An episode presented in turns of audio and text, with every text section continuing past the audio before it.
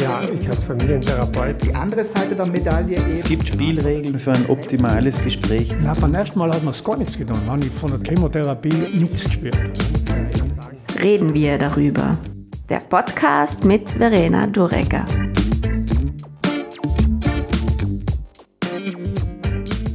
Liebe Zuhörerinnen, liebe Zuhörer, ganz herzlich willkommen zur nächsten Folge des Podcasts der Brunnecker Krebsgespräche.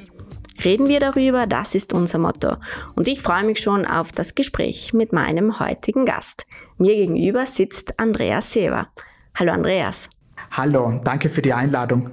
Andreas Sever kommt ursprünglich aus Meran und arbeitet seit vielen Jahren an der Uniklinik Innsbruck. Er ist leitender Oberarzt in der Abteilung Hämatologie und Onkologie. Sein klinischer Schwerpunkt liegt auf gastrointestinalen und seltenen Tumoren. Zudem ist er Leiter der hiesigen Präzisionsonkologie und des molekularen Tumorboards. Unser Thema heute Fortschritte in der onkologischen Behandlung. Mein Name ist übrigens Verena Durecker. Ich bin Journalistin und Autorin und Mitbegründerin der Brunnecker Krebsgespräche. Andreas, schön, dass du extra aus Innsbruck zu uns zu diesem Gespräch gekommen bist. Du hast den Facharzt in innerer Medizin und Hämato-Onkologie gemacht. Hast du eigentlich schon während des Studiums gemerkt, dass du in Richtung Onkologie gehen möchtest? Mm, das Interesse für Hämatologie, Onkologie bzw. innere Medizin hat eigentlich bereits im dritten Semester gestartet, als wir das erste Modul während dem Studium gehabt haben über Hämatologie, also über Bluterkrankungen. Das hat mich dann eigentlich schon sehr fasziniert, dass ich schon wusste, okay, mein mein rechtliches Leben wird irgendwie in diese Richtung gehen. Und natürlich, weil wenn man Hämatologie und Onkologie macht, dann muss man auch innere Medizin machen. Und genau in diese Richtung ist deshalb auch meine ganze Spezialisierung gegangen. Mein Studium habe ich wirklich mit allen möglichen versucht, irgendwie nur Onkologie irgendwie zu verspüren und zu erleben und habe deshalb auch jedes Wahlfach, was in Innsbruck angeboten wurde, auch abgehalten.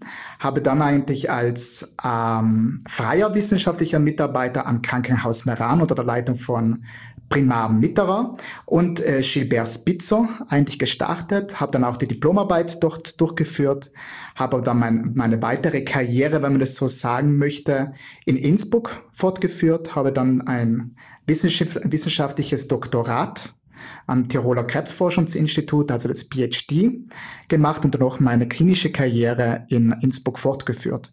Habe dann innere Medizinfacharzt gemacht und dann schlussendlich auch die Spezialisierung in Hämatologie und Onkologie. Andreas, du hast mir mal erzählt, es gibt kein schnelllebigeres Fach als die Onkologie. Macht es das für dich so interessant? Genau so ist es. Also ich glaube, das, das äh, kennt man von den Medien, auch die Laien kennen das. Also man merkt, dass dieses Fach extrem schnelllebig ist. Das hat eigentlich damit zu tun, dass natürlicherweise Krebs mittlerweile im Alltag von jedem angekommen ist, aber andererseits auch, dass natürlicherweise sehr viel Forschungsgelder von von der Industrie, hier natürlicherweise die Pharmabranche, aber auch öffentliches Geld in Krebsforschung investiert wird. Das führt dann schlussendlich dazu, dass viel Forschung gemacht wird. Durch Forschung kommt sehr viel Output heraus und das Output schlussendlich kommt viel, viel neues äh, Wissen dazu und im Endeffekt kommt es dann den Patienten zugute, weil wir neue Therapieformen haben.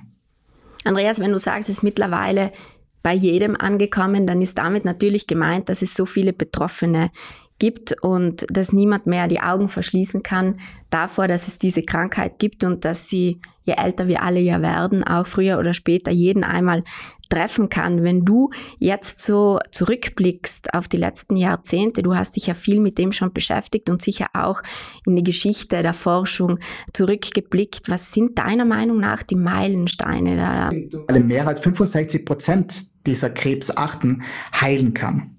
Und das hat eigentlich damit zu tun, dass wir mittlerweile sehr viele Dinge gelernt haben. Und das hat eigentlich erst sehr, sehr spät begonnen, obwohl man bereits im Griechischen, in der griechischen Antike gewusst hat, dass es Leukämien gibt. Aus denen kommt eben dieses Wort Leukämie, weißes Blut, äh, ist man dann eigentlich erst im letzten Jahrhundert hat man diese Erkrankung verstanden, dass es eine bösartige Erkrankung ist und dass Patienten, Menschen an dieser Erkrankungen versterben.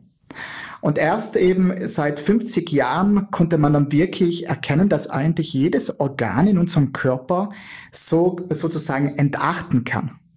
Und eine Entachtung bedeutet dann, dass irgendein Tumor entsteht. Das kann ein gutartiger Tumor sein, oder es kann natürlicherweise auch dann zu einer bösartigen Erkrankung werden, wo dann die Patienten verstorben sind.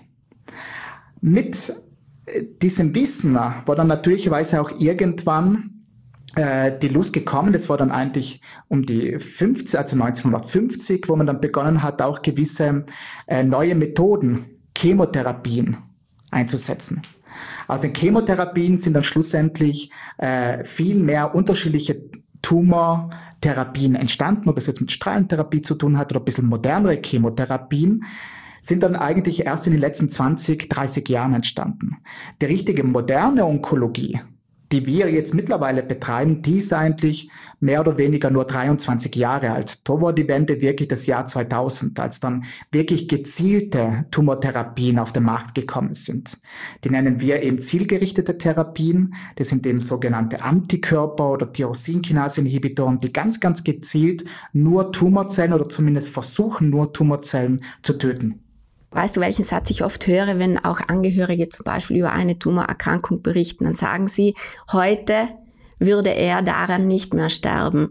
Also ich glaube, das ist auch das, was du meinst mit diesen, was in diesen letzten 23 Jahren auch so passiert ist.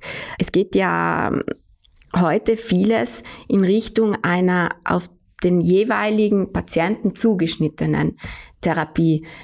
Wie weit unterscheidet sich das von den Anfängen? Hm, das muss man sich so vorstellen. Am Anfang, als man noch nicht wirklich diese Methoden gehabt hat, einen Tumor ordentlich zu charakterisieren. Was bedeutet hier in diesem Kontext charakterisieren? Charakterisieren bedeutet einfach, dass eine Tumorerkrankung schlussendlich eine genetische Erkrankung ist. Deshalb braucht es Methoden, die wirklich die Gene untersuchen können. Und diese Methoden sind erst relativ neu in der Praxis angekommen. Und durch diese genetischen Untersuchungen können wir mittlerweile Tumore sehr gut klassifizieren. Das heißt, wir können die Tumore, auch wenn wir immer noch sagen, es gibt eine Form des Lungenkrebses, das stimmt nicht. Es gibt mittlerweile sehr viele unterschiedliche Formen von Lungenkrebs, die man eben anhand von diesen genetischen Untersuchungen unterscheiden kann. Und das ist nicht nur für uns Kliniker dann extrem wichtig, dass wir dann sagen können, okay, der Patient A oder der Patient X oder Patientin Y äh, haben diese Form des Tumors, sondern wir haben mittlerweile auch gewisse Therapien zur Verfügung, die genau auf gewisse genetische Aberrationen nennt man das, also genetische Veränderungen des Tumors zielgerichtet angreifen können.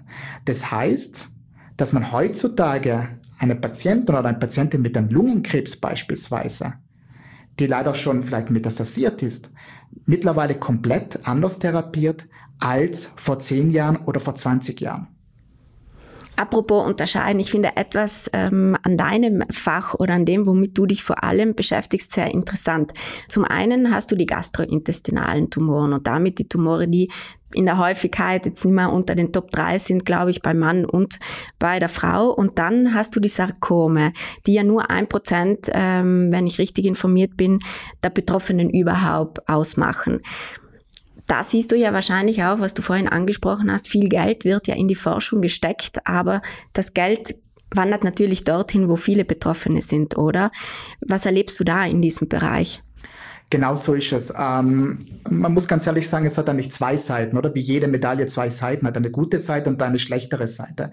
Die gute Seite, dass eben diese häufigen Tumore, Lungenkrebs, Brustkrebs, Prostatakrebs, Dickdarmkrebs eben, wie du gerade ähm, angespielt hast, haben wir sehr viele neue Therapieoptionen zur Verfügung, weil eben, wie du richtig sagst, viele Patienten davon betroffen sind. Und es ist ganz klar, wenn viele Patienten von einer Erkrankung betroffen sind, gibt es einfach viel mehr Interesse, diese große Population, also diese große Menge von Patienten, von Personen bestmöglich zu behandeln. Die andere Seite der Medaille eben ist aber, dass eben seltenere Tumore wie eben, wie du richtig gesagt hast, die Sarkome. Die Sarkome sind eben solche Bindegewebserkrankungen, die sehr, sehr heterogen sind, also vielseitig sind. Äh, gibt es eben nicht wirklich viel Neues, weil eben dort viel weniger Forschung gemacht wird. Aber genau das interessiert mich als Forscher. Also nicht nur in der reinen Klinik, sondern auch, dass man einerseits diesen häufigen Tumor hat, wo man sehr viel an Möglichkeiten zur Forschung hat, eben das bei GI-Tumoren, also bei gastrointestinalen Tumoren, aber eben, dass man sich trotzdem konzentrieren kann auf einen Tumor, der sehr, sehr selten vorkommt. Und das versuchen wir wirklich in Innsbruck so gut wie möglich äh, zu therapieren, dass wir trotzdem versuchen, jedem Patienten auch mit einer seltenen Tumorerkrankung das Bestmögliche zu geben. Und das funktioniert eigentlich sehr, sehr gut. Andreas, erzähl uns noch ein bisschen etwas über die Sarkomen. Das ist vielleicht eine Tumorart, von der manche noch nichts gehört haben. Was macht denn diesen Tumor oder diese Tumoren so speziell? Sarkome, eben diese bösartigen Erkrankungen des Bindegewebes oder des Knochens, die sind sehr, sehr selten. Also man spricht eigentlich, ein Prozent aller Tumore sind Sarkome. Also, also wirklich sehr, sehr selten. Das, was noch dazu kommt, ist, äh, dass ähm, die Sarkome nicht nur eine Erkrankung beinhalten, sondern man geht da nicht davon aus, dass irgendwo zwischen 100 und 150 unterschiedliche Subtypen gibt. Da kann man sich eigentlich sehr gut ausrechnen, dass es sehr, sehr selten ist und dass es auch sehr, sehr wenige Patienten mit gewissen Erkrankungen gibt. Es gibt Sarkome, die in Europa einmal im Jahr erscheinen. Und es gibt andere Sarkome, die man vielleicht 100 Mal in Europa sieht. Aber das hat eigentlich dazu zu führen, dass es eben Zentren braucht. Zentren braucht, die sich eben genau für diese Tumorerkrankungen spezialisieren und dann versuchen, die Patienten bestmöglich zu behandeln.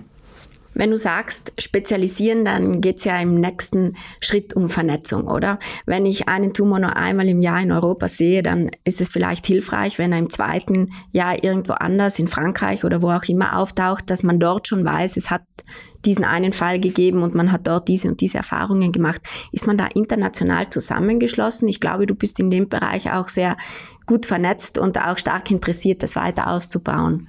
So ist es. Also ähm, ich finde, das gilt nicht nur für seltene Tumorerkrankungen, sondern insgesamt für die Onkologie. Also die Vernetzung ist das Beste, was man machen kann, weil heutzutage man, man mittlerweile so offen ist und auch sich selbst als Arzt eingesteht, dass man nicht mehr selbst alles wissen kann. Weil mittlerweile das Wissen so ausgeprägt ist, dass es einfach ein normaler Mensch nicht mal alles wissen kann. Und das muss man sich ja eingestehen können.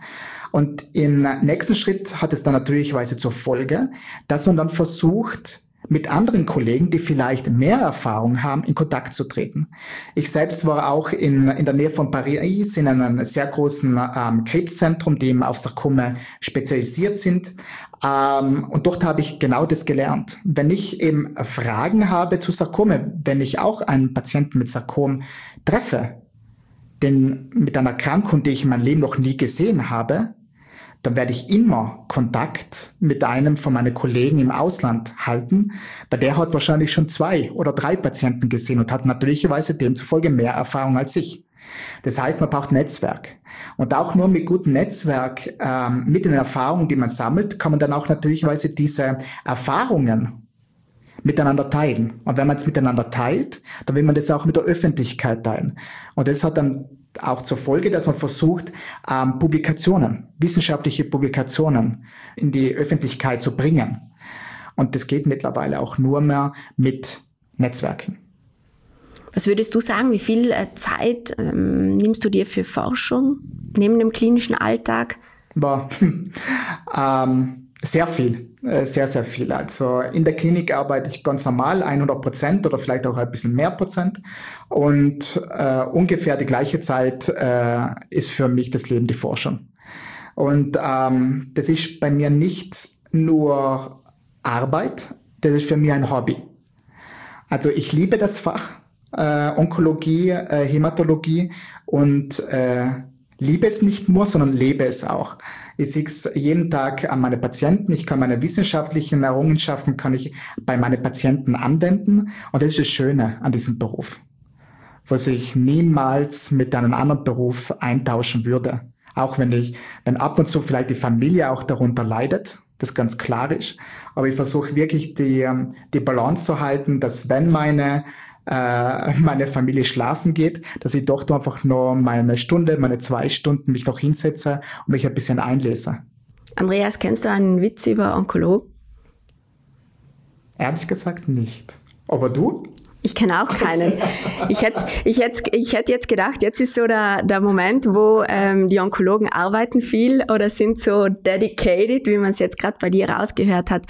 Ich würde jetzt vorschlagen, wenn wir über Forschung reden, schauen wir uns doch nochmal die Behandlungsmöglichkeiten ein bisschen äh, ganz genau, mit genauem Auge an. Und da müssen wir natürlich zuerst den Klassiker nehmen. Der Böse, oder? Das ist dieser böse Klassiker hat immer diesen, da kommt immer, schwingt dieses Negative mit, oder?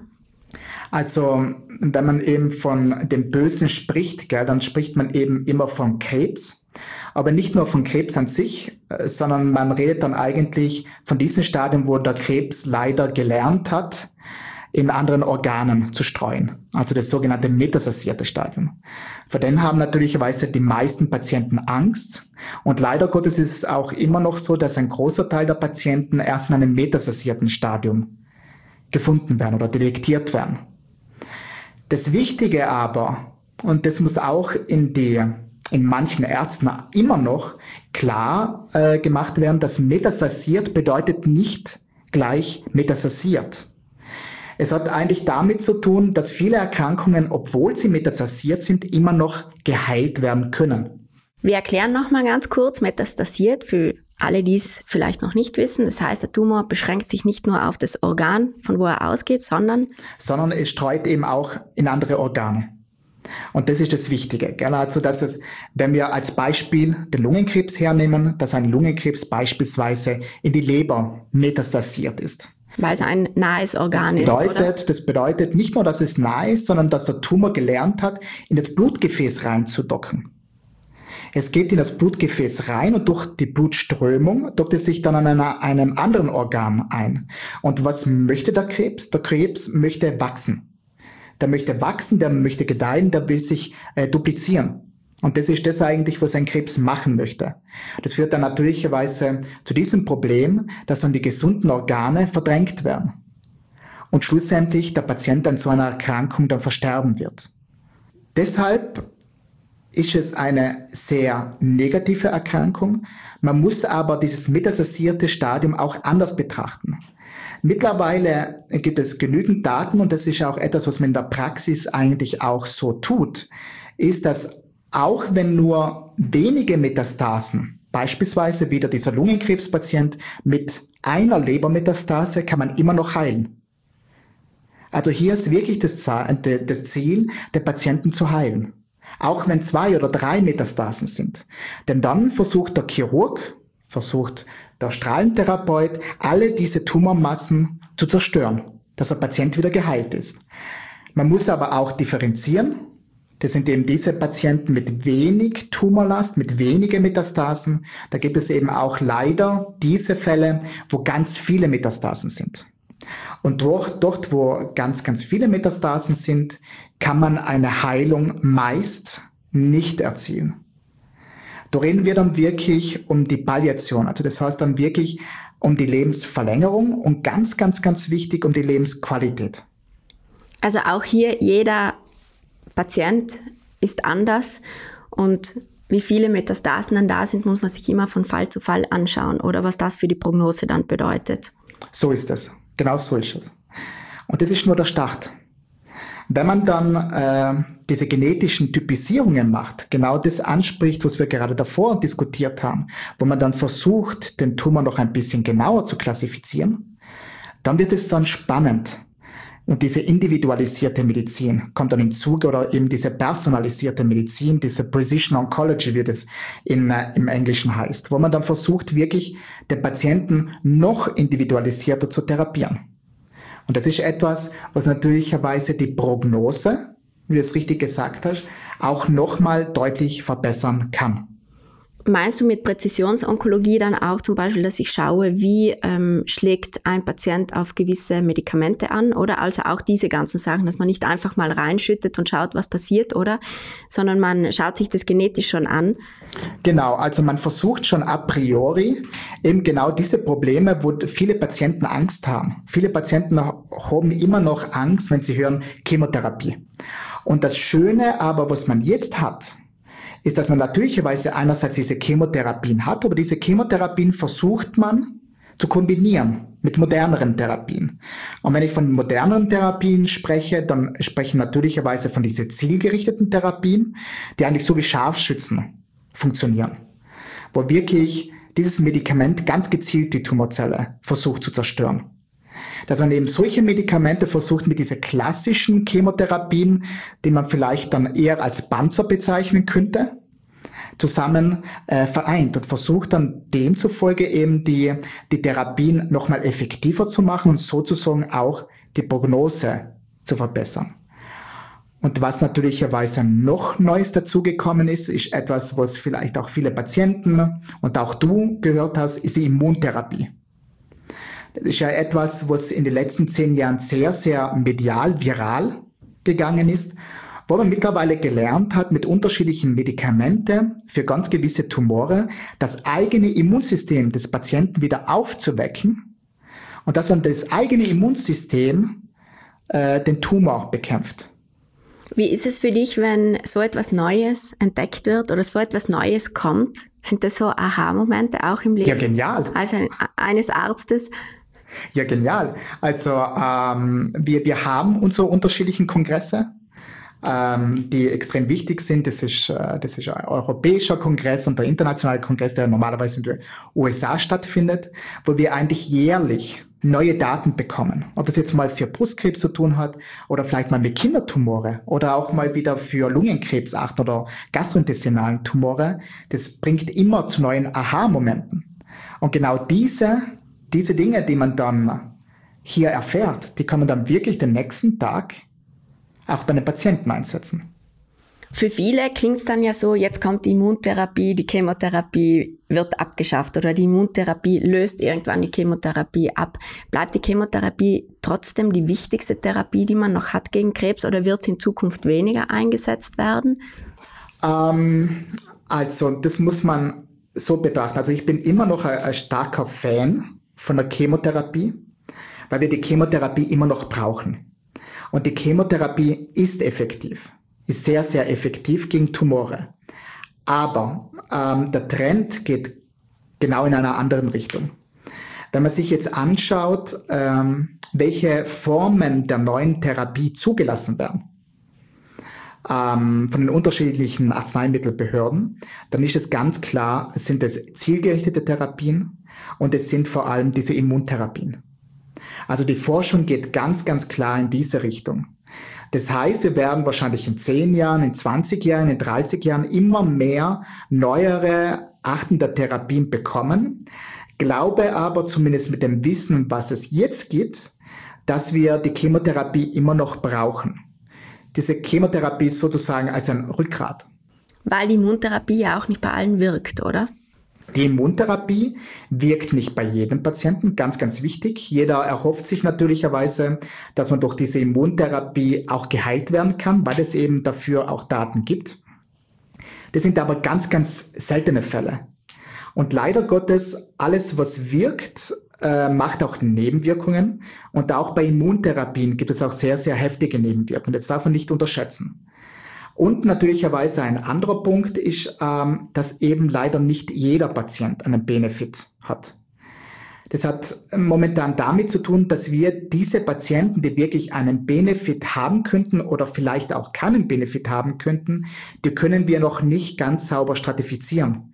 Das heißt, wir können vor dem Start einer Therapie mit Immuntherapie noch nicht wirklich sagen, ist es die Patientin oder der Patient, der jetzt wirklich einen Benefit haben wird von dieser Immuntherapie. Das werden wir aber, glaube ich, in den nächsten zehn Jahren sehr gut lernen werden. Und dann wird es wahrscheinlich in zehn Jahren, wenn wir uns wieder hören, wenn ich nochmal eingeladen werden sollte, dann können wir das wahrscheinlich schon besser stratifizieren. Schon diskutieren, was sich dann noch getan hat. Weiterer Stichpunkt mRNA-Impfungen gegen Krebs. Was tut sich da? Ähm, mRNA, äh, dann natürlicherweise werden sich viele Zuhörer sich jetzt denken, oh, nicht wieder mRNA-Impfungen. Haben wir schon so viel gehört in den letzten Jahren durch die Corona-Pandemie. Ähm, natürlicherweise hier haben wir alle sehr viel mitgemacht in dieser Zeit.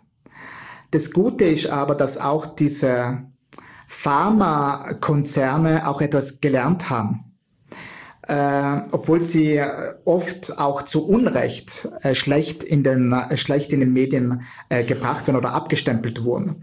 Viele Firmen haben gelernt, diese, diese ähm, Informationen und dieses Geld, was sie sich erwirtschaftet haben, in Forschung zu investieren.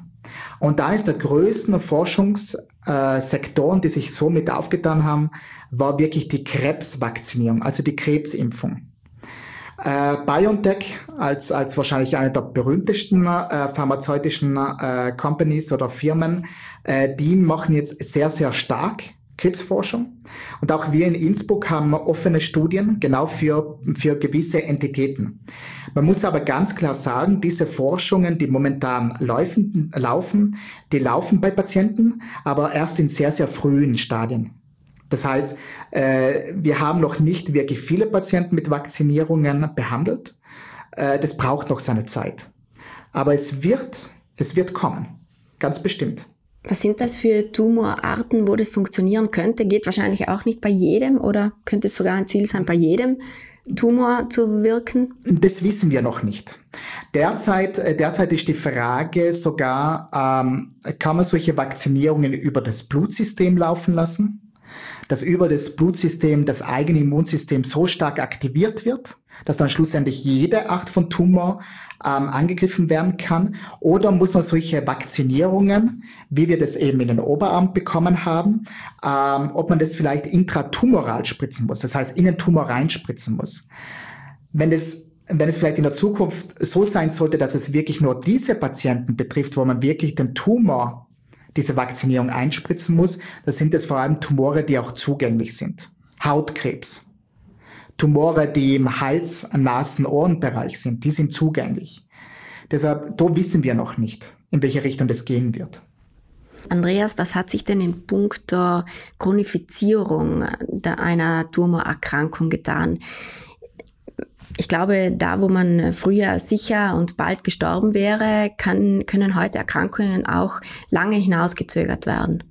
So ist es. Und wenn ich jetzt als Beispiel äh, eines meiner, meiner Fozie hernehmen kann, ist ähm, Dickdarmkrebs. Äh, Dickdarmkrebs, und hier sprechen wir wirklich in diesem äh, metastasierten Stadium, also dort, wo der Tumor gelernt hat, äh, in andere Organe äh, zu wandern, hier, als ich begonnen habe mit, mit äh, meinem Beruf, war eigentlich das Überleben ungefähr irgendwo zwischen sechs und neun Monaten. Da sind in den letzten 20 Jahren sind da neue Formen der Chemotherapie zugelassen worden. Die haben dann das Leben um einiges verlängert. Dort waren wir da schon bei irgendwo bei eineinhalb Jahren. Aber jetzt mit eben zielgerichteten Therapien sind wir eigentlich dort, dass im Mittel und da muss man immer ganz, ganz aufpassen, wenn man so etwas sagt. Aber wir bekommen mittlerweile Dickdarm-Tumorpatienten im metastassierten Stadium, die längere Zeit leben, die über drei Jahre lang auch leben können. Und das ist aber, ich bin nur ganz, ganz vorsichtig, weil das sind natürlich weiße Studien. Studien, die anhand von Hunderten, Tausenden Patienten durchgeführt werden. Aber natürlicherweise für jeden einzelnen Patienten hat es gar nichts zu sagen. Weil dort muss man einfach den Patienten kennenlernen, und dann abschätzen, wie der Tumor ist, wie fit der Patient ist und dann kann man eine Prognose abschätzen. Eine andere Krebserkrankung trägt das Wort chronisch ja schon im Namen, die chronische myeloische Leukämie. Früher musste man transplantieren. Wie schaut es heute aus? Die CML, also die chronisch myeloische Leukämie, äh, muss man ganz ehrlich sagen, vor 2000, vor dieser großen äh, Wende der modernen Onkologie, modernen Hämatologie, Onkologie, war es wirklich die häufigste Indikation für eine Stammzelltransplantation, für eine Knochenmark-Stammzelltransplantation. Das hat sich aber dann mit einem einzelnen Medikament komplett verändert. Eben mit dieser zielgerichteten Therapien. Mittlerweile können diese Patienten, die eine solche Erkrankung haben, diese Tabletten schlucken und die meisten dieser Patienten leben mittlerweile ganz normal. Die müssen halt die Tabletten schlucken, aber mit diesen Therapien wird der Tumor komplett unterdrückt. Und was passiert? Mittlerweile leben diese Patienten genauso lange wie Patienten, die gesund sind. Oder Patient ist dann der falsche Ausdruck, wie Leute, die einfach gesund sind. Unglaublich, oder? Wenn man da so zurückblickt. Vor über 20 Jahren. Wunderschön. Wie würdest du Andreas Präzisionsonkologie mit wenigen Sätzen beschreiben? Die Präzisionsonkologie ist wirklich die Therapie individualisiert auf dem Tumor und auf den Patienten oder Patientin zuzuschneiden. Das ist die Präzisionsonkologie. Wenn du heute Patienten und Patientinnen siehst, wie informiert sind die? Wie informiert erlebst du sie? Unterschiedlich. Und das ist, glaube ich, äh, ob das jetzt in Nordtirol, Südtirol, Osttirol, Trentino oder sonst irgendwo in unseren Breitengraden ist, überall gleich. Es gibt die Patienten, die natürlicherweise weniger Interesse haben und sich auch nicht wirklich mit dieser Erkrankung irgendwann beschäftigt haben. Die wissen gar nichts von dieser Erkrankung. Und dann gibt es natürlicherweise die anderen, die extrem eingelesen sind. Es gibt äh, Patienten, die sich wissenschaftliche Artikel anschauen die dann mit mir auch wirklich auf hohem Niveau Erkrankungen diskutieren. Das sind keine Mediziner. Und ähm, das macht es aber noch spannender, weil ähm, die Patienten sind aufgeklärter. Und ich glaube, eure Initiative, dass man versucht, wirklich diese Krebserkrankungen jeden näher zu bringen, das ist eines der wichtigen Dinge. Man muss einfach lernen, dass Krebs und der Tod dass die einfach zu unserem Leben und zu unserer Bevölkerung dazugehören. Und es ist wichtig, dass man das im Studium lernt, dass man das in der Schule lernt, dass es auch solche Formen der Erkrankungen gibt. Und man muss sich nicht schämen, weil man einen Krebs hat. Überhaupt nicht. Sondern deshalb muss man sich informieren. Denn Krebs ist nicht gleich Krebs. Hörst du die Frage, warum ich oder warum habe ich diesen Krebs bekommen oft? Tagtäglich. Das ist wahrscheinlich die häufigste Frage, die ich gestellt bekomme. Und leider Gottes ist es so, dass in den meisten Fällen wir nicht wirklich eine Erklärung finden werden.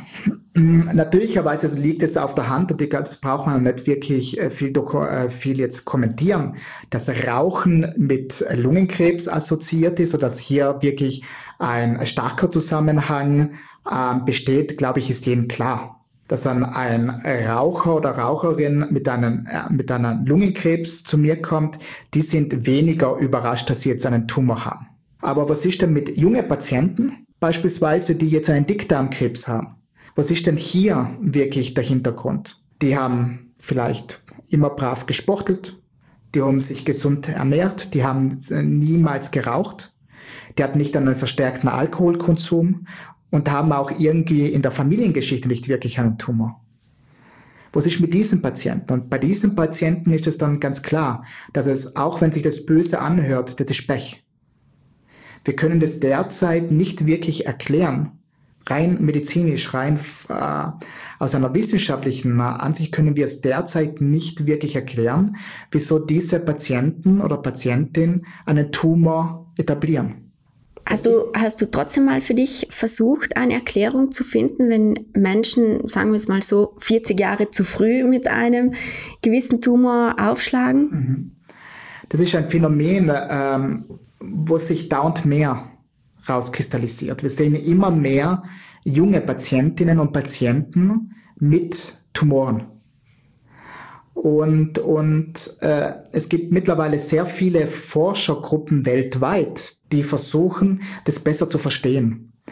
Und, und eines der Dinge, die ich mir natürlicherweise auch äh, vorstellen kann, was eine wesentliche Rolle spielt, ist, sind unsere Bakterien. Sind unsere Darmbakterien. Also jeder von uns äh, kennt es von den Medien, dass es ja Darmbakterien gibt, äh, die uns äh, gesund halten. Und es stimmt. Das ist nicht falsch, was in den Medien betrachtet wird. Es wird wahrscheinlich oft zu einfach dargestellt. Das ist hochkomplex. wo noch äh, viele Forscher nicht wirklich wissen, in welche Richtung es geht. Aber wir wissen, dass gewisse Keime, gewisse Darmbakterien mit gewissen Tumoren assoziiert sind. Das heißt, dass wahrscheinlich gewisse Keime gewisse Erkrankungen auslösen können. Wie genau diese ganzen Keime heißen, weiß man noch nicht. Da ist man wirklich erst in, in die Kinderschuhen, steckt man doch drin und man weiß noch nicht, in welche Richtung das geht. Aber diese Darm, äh, Darmkeime oder das Mikrobiom, wie man das eben im fachlichen Kreis bezeichnet, spielt hier eine wesentliche Rolle. Und dann natürlicherweise auch Dinge wie das eigene Immunsystem. Weil irgendwie schaffen dann wir diese Darmbakterien entartete Zellen zu erzeugen, die aber beim eigenen Immunsystem versteckt bleiben. Und was hier genau, wie das genau abläuft, forscht man gerade. Und man kann sich das nicht wirklich erklären derzeit. Im Moment klingt es vielleicht noch ein bisschen nach Science Fiction, aber so wie wir gesehen haben, kann sich da in, innerhalb kürzester Zeit dann viel tun. Wenn jetzt jemand sagt, hm, jetzt möchte ich mich aber schon ein bisschen um mein Mikrobiom kümmern, kann ja nicht schaden. Was kann man dann raten? Das übliche Ernährung, wenig Zucker. Mm, ich glaube, das, was, was wir in Südtirol eh schon ganz gut machen oder in Italien, ist eben diese mediterrane Ernährung. Wo man sich denkt, dass wahrscheinlich diese Form der Ernährung ganz gut ist. Es hat ja damit zu tun, dass man eben dann auch de, das Keimmilieu, das Mikrobiom auch dementsprechend auch beeinflusst. Also das heißt viel Gemüse, weil es eben schon bereits, das wissen wir schon seit langem, dass Leute, die sehr viel rotes Fleisch essen, haben natürlicherweise ein anderes Mikrobiom, weil ja die Mikrobiome, die Darmbakterien im Darm, ja versuchen, diese Speisen zu verwerten. Dementsprechend verändern sich die ja auch. Und hier weiß man, dass das öfters als einmal die Woche rotes Fleisch essen erhöht die Chance, einen Dickdarmkrebs zu bekommen. Hingegen, wenn man eben diese ausgewogene Ernährung nimmt mit, mit, mit ähm, guten Fettsäuren, mit nicht zu viel Süßigkeiten, nicht zu viel Alkohol, dass es natürlich die bessere Variante wäre. Andreas, ganz allgemein nochmal gesagt oder vielleicht noch einen Schritt zurück. Wir waren jetzt bei jungen Betroffenen und bei möglichen Ursachen auch für Tumoren bei jungen Leuten wenn wir es uns ganz äh, allgemein anschauen, die Inzidenzen steigen. Und es hängt ja sicher auch damit zusammen, dass wir als Gesellschaft einfach alle älter werden und dass man früher vielleicht, da ist halt einer gestorben und man wusste gar nicht und der hatte vielleicht schon seit Jahren einen Tumor und niemand hat das rausgefunden. Äh, Was erwartest du in der Zukunft? Also von der Zukunft wird es so sein, wie du richtig sagst, also wir, wir werden älter. Wir werden älter und das war eigentlich so nicht als Mensch vorgesehen. Das sieht man ja, oder, dass man in den letzten Hunderten von Jahren immer älter geworden ist. Und das hat einfach nur mit dem Fortschritt der Medizin zu tun.